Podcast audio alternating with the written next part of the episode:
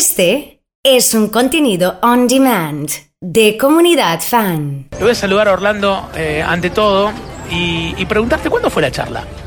La charla fue en el mes de octubre del año 2014, ya hace casi cinco años. Un sábado, la verdad que inolvidable, inolvidable todo el proceso, como bien lo estábamos charlando con, con Enzo y acá con todo el equipo eh, antes de salir al aire, todo el proceso y bueno, la, culminación ese sábado que encima tuvimos la mala suerte que llovió pero la gente no se quería ir. Ahí abajo del monumento, muchísima gente. Se ve. Alrededor de 6.000 personas le, calculan, eh, corregime Ensor, sí, sí, alrededor de 6.000 personas. Y, exacto, la verdad me temblaban las piernas. Estaba transpirando como testigo falso ese día. Y empezaste a contar un poco de tu historia. Eh, Vos estudiaste, eh, ¿qué, fue lo primero que estudiaste? Eh, bueno, yo ingresé en el año 99 a la, a la, policía, al mismo tiempo ya me había inscrito en la Universidad Nacional de Rosario, en la Facultad de Derecho, y trataba siempre con lo, difícil que es trabajar y estudiar, ¿no es cierto?, en cualquier ámbito, de ir trabajando y, y estudiando a la vez, ¿no es cierto?, con algunos horarios complicados propios de la función policial, ¿verdad? Eh, tenía un sueño, tenía un anhelo que era poder hacer el curso en el FB, el mismo que hacen los norteamericanos en inglés. Eh, pero bueno, antes que eso me tenía que recibir, eh, tenía que aprender inglés, que no sabía inglés, no sabía right now, Do you speak in English? Right now, I, can speak English very oh, well. pero no, no, no sabías nada. Eh, me imagino. Nada, eh, que ni, potato, ¿sabes? Y también me imagino, ahí está dando una clave de lo que fue la charla, Orlando, porque me imagino lo que va a haber sido la tranquilidad como orador de que digas potato y que aparezca potato en la pantalla y decís, esto funciona de verdad. Sí, sí, es cierto. Así que, pero bueno, bueno, la verdad que, que, cuando conocí a todo el maravilloso equipo de TEDx, a, a Julián, a Enzo, a, todo el maravilloso equipo que estuvo en aquella época y está ahora. Eh, me propusieron eh, contar esto, ¿no es cierto? Contarlo, eh, describirlo, qué sentí, cómo lo viví.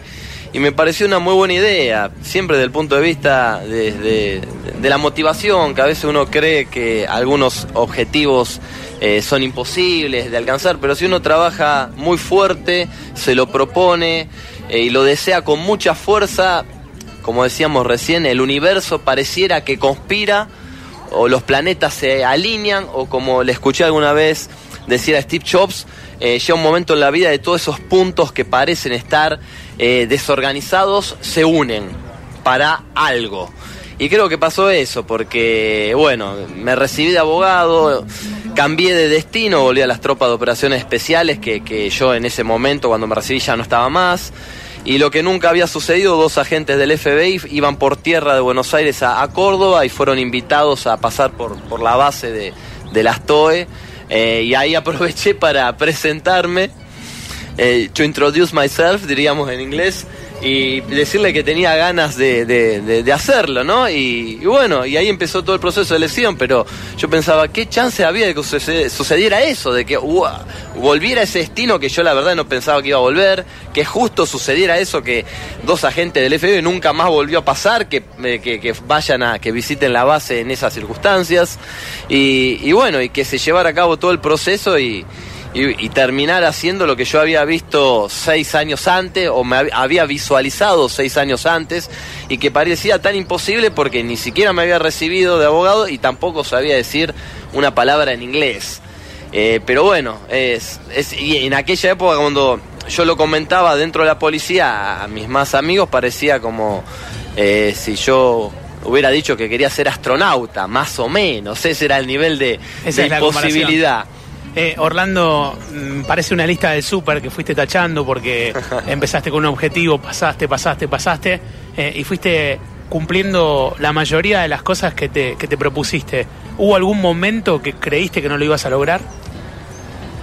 Sí, sí, por supuesto. Sí, sí, no hubo, hubo varios momentos. O, ilustrame alguna situación. No, no, no, una vez, eh, bueno, que me habían en un examen oral en la, yo me acuerdo de la materia sucesiones, eh, bueno, de las más difíciles. Sí, una de las más difíciles y, había tenido el segundo bochazo y bueno, como bien saben eso, que es un colega abogado, todo el código civil, te pregunté, bueno, la parte de sucesiones, por, por supuesto, pero y digo, no, no, no me recibo más, porque mientras hay que esperar hasta el próximo llamado y no me recibo más y no... Y, y- y bueno, y digo, y si no me recibo voy a seguir en- en- eh, acá en, en la policía, que eh, yo siempre respeto mucho la institución, pero yo quería progresar, quería por ahí que sea un medio para un fin, un fin en sí mismo, eh, la institución policial, y, y bueno, la verdad que tuve mi momento de, de- de depresión, de, de pensar que no, que no lo iba a lograr, pero fueron momentos. Después eh, volví, volví a motivarme a mí mismo y digo, bueno, a lo mejor no sé cuánto me va a llevar, pero lo importante es todos los días hacer un poquito para alcanzar ese objetivo. ¿Y te consideras un motivador, un inspirador nato en todos los aspectos de la vida? Eh. Digo, sos el que organiza el asado con tus amigos, sos el que organiza el partido de fútbol, sos el que entrena una vuelta más que el resto. Eh, bueno, en algo- con el tema del asado te cuento que no, tengo un estu- maravilloso grupo de amigos que, que lo organizan ellos, lo hacen eso. Yo lavo los platos, ¿no? Bien, Porque es muy bien. importante que alguien se ocupe Yo del lío también, que queda yo también, después. yo también, yo también hago eso. Eh, pero sí, por ejemplo, hace muchos años que, que me dedico a la docencia. Bien. Actualmente enseño o doy procesal penal en el Instituto de Seguridad Pública, doy clase en Venado Tuerto, en Santiago del Estero. Tuve la posibilidad, y lo comento porque se relaciona con todo esto, eh, estuve un mes, el mes pasado, todo el mes de julio y hasta los primeros días de agosto, como profesor invitado en Alemania. Eh, las clases se daban en inglés, no, no en alemán, por supuesto, del George Marshall European Training Security Center, eh, dando clases de Transnational Organized Crime, crimen organizado transnacional. Terrible cómo ejercitaste tu inglés. y- y- y la verdad que, que bueno, y, lo que yo siempre cuento que se da la posibilidad es esto, tratar de motivar o a los jóvenes policías o, a otros colegas, decirle que- que, bueno, que por más imposible parezca, por más que siempre aparece gente, por ahí no quiero utilizar el término nociva, pero que creen que vos no lo vas a lograr porque a lo mejor ellos no se lo propondrían o no trabajarían tan duro para hacerlo. Claro. Bueno, no hay que hacerle caso a, a- esas personas, ¿no? Eh, porque si ellas no lo pueden lograr, te van a decir que vos tampoco podés lograrlo. Entonces, eh, hay que focalizarse uno y yo digo que cada uno, si se lo propone, puede llegar, no sé, a ser presidente si quiere. No, no tenemos límite, como dicen los norteamericanos, el, techo, el, el- el cielo es el límite. Y cuando te, te paras frente a un aula y, y te y lógicamente te conocen o te reconocen o, al, o al cabo de dos clases conocen esta, esta historia que tenés, eh, ¿qué te dicen? ¿Qué te preguntan? No, me preguntan cómo es, eh, concretamente con el tema del FBI, cómo es estar allá, vivir allá, estudiar allá, porque con el tema de las películas, ¿Y cómo es? Las ver, series, imagínate que Claro. Hollywood y, y demás genera que obviamente, no, es muy parecido a, a lo que se ve en las películas, sacando obviamente la parte cinematográfica, pero eh, yo si hay algo que tengo sana envidia, es por este por la inversión que, que hacen en, el recurso humano y bueno y en medios materiales también por ejemplo en este caso en materia de seguridad e investigación. La verdad que la academia que queda en Cuántico Virginia que queda en el medio de un bosque vos podés cuando salís a correr a la mañana ver los, los ciervos eh, una hermosura bueno ahí eh, estudiás y entrenás un dato de color, la biblioteca, el gimnasio y la pileta de natación están abiertas 24/7, o sea, las 24 horas, porque dicen que para cultivar tanto la mente como el cuerpo no hay, no hay horario. Eh, si uno por ahí no se puede dormir y quiere nadar o ponerse a estudiar o, a entrenar, y, eso es ser profesional, dedicarte solamente a prepararte eh, tanto académicamente como físicamente, porque alguien que, que- que se dedique a lo que los norteamericanos denominan law enforcement o fuerza de aplicación de la ley o oficiales de policía, acá tiene que estar preparado no solo académicamente, sino eh, físicamente, porque si vos no estás bien preparado físicamente, por ejemplo, esa responsabilidad enorme que es la pistola, si vos no estás bien preparado, ese que tiene que ser el último recurso, la última ratio, pasa a ser el primero. Entonces siempre le digo esto a, a los cadetes o a la gente que está vinculada a la fuerza. Yo sé que es difícil, que no hay tiempo, pero tienen que entrenar porque si un policía no está entrenado es como un cirujano que le tiembla la mano al operar. No podés En hacerlo. el momento del corte tiene que Claro, funcionar no y tiene que funcionar pero bien. Obviamente, después el tema de que a lo mejor los salarios no alcanzan, la familia, los horarios. Pero hace que se pierda profesionalismo que no obstante considero que se lo genera uno. El profesionalismo se lo genera uno, ¿no es cierto? Ahora, el desafío sería cómo tenerlo presente cuando no se lo tiene presente. Cuando no lo advertís todavía, ¿no? Exacto. Porque muchas veces no creo que tenga que ver con una mala intención de no hacerlo, sino porque no me di cuenta que lo podía hacer También. o que esto era de, de esta manera. Igualmente, eh, la charla de, de Orlando es súper inspiradora y va hacia distintos lugares porque eh, sos oficial de policía en Argentina, estudiaste afuera, sos abogado, fuiste capacitándote.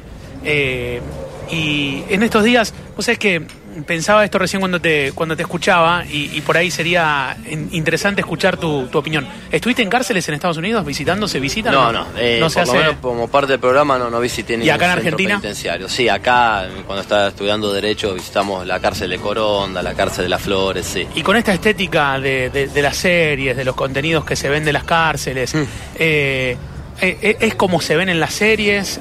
Con- contanos un poco. Tristemente sí, es, es, eh, lo- es tristemente como se ven, por ejemplo, en series como El Marginal, por Claro, ejemplo, sí. que se- seguramente es a la que te referís.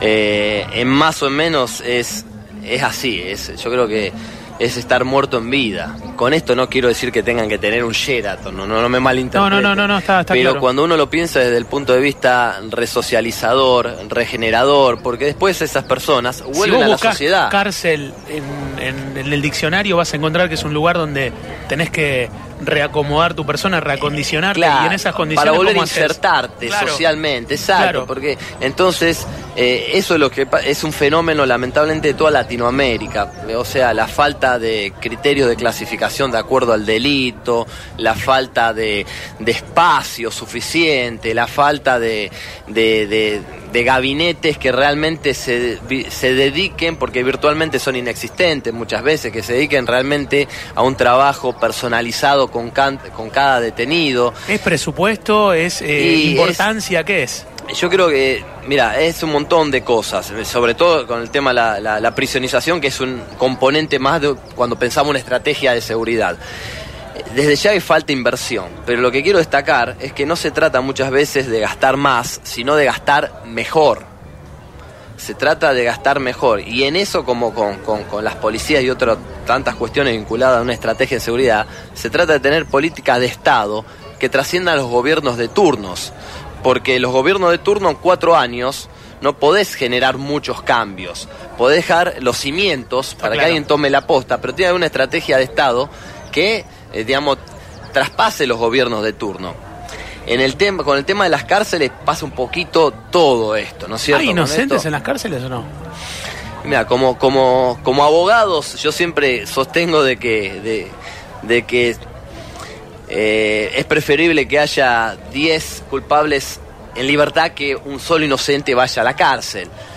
Yo no sé si hay inocentes o no. Yo creo que sí, que el error judicial existe y que muchas veces en los, en los juicios orales, que son obviamente el nuevo sistema de enjuiciamiento penal santafesino, que es acusatorio adversarial, como decía John Quincy Adams, que fue un jurista norteamericano, en los juicios orales gana el que mejor cuenta la historia, independientemente de lo que pasó. La historia más verosímil, más símil de verdad, más creíble, y tal vez, ¿por qué no puede suceder que seas inocente?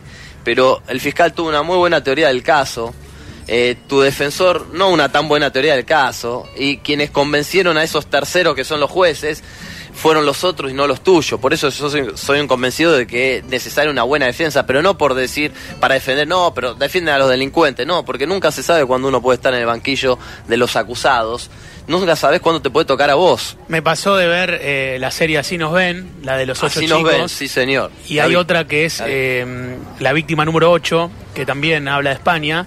Y cuando las terminé de ver, por más que esté spoileando, digamos esto, digo, ya van dos series que veo que hay inocentes Sí, que terminan cumpliendo inocentes, ¿eh? Sin duda, sin duda. No, no, Al menos sí. desde la narrativa del no, caso. no, no, pero pasa, pasa. sí. Y bueno, eso es uno de los fundamentos, sin duda, por los cuales yo tantas personas del mundo, yo creo que la mayoría está en contra de la pena de muerte. ¿Cómo lo remediás? Claro. Está bien que hay apelaciones y apelaciones y apelaciones y a lo mejor pasan 20 años, pero sobre todo con la con la nuevos descubrimientos científicos, tecnológicos, el ADN entre, entre otros tantos, en Estados Unidos han descubierto que a lo mejor tal persona era inocente y claro, en el, en el 79 no existía esa posibilidad de, de ese estudio, de esa pericia. Entonces sí, eh, contestando a la pregunta inicial, eh, sí, creo que eh, puede haber inocente en las cárceles y alguno hay, estadísticamente, seguro que hay. Y, bueno, es, esa es la tarea de los abogados, bregar precisamente para que el juicio sea lo más justo posible y que, que nadie que sea inocente vaya a las cárceles. Y tampoco nadie que a lo mejor es alguien primario en el delito, que cometió un delito, como decimos los abogados, de bagatela o baja significancia económica, que todavía se puede rescatar, porque la experiencia indica que rehabilitar a una persona es difícil acá, en Suecia, en Finlandia, es difícil en todo el mundo. Entonces, con toda la salida alternativa que tiene el sistema penal, cuando hablo de eh, los criterios de oportunidad, qué delitos se persiguen y cuáles no, la suspensión del juicio previa, prueba, la mediación penal, y, o una vez que se llega a un acuerdo sobre el monto de una pena o una sentencia menor de tres años, la posibilidad de la condena de ejecución condicional, que o sea, no va a cumplir pena siempre y cuando respete determinadas reglas de conducta, que algunos lo ven mal, para mí no está mal, porque una vez que contagiaste a esa persona con el sistema, la perdiste prácticamente.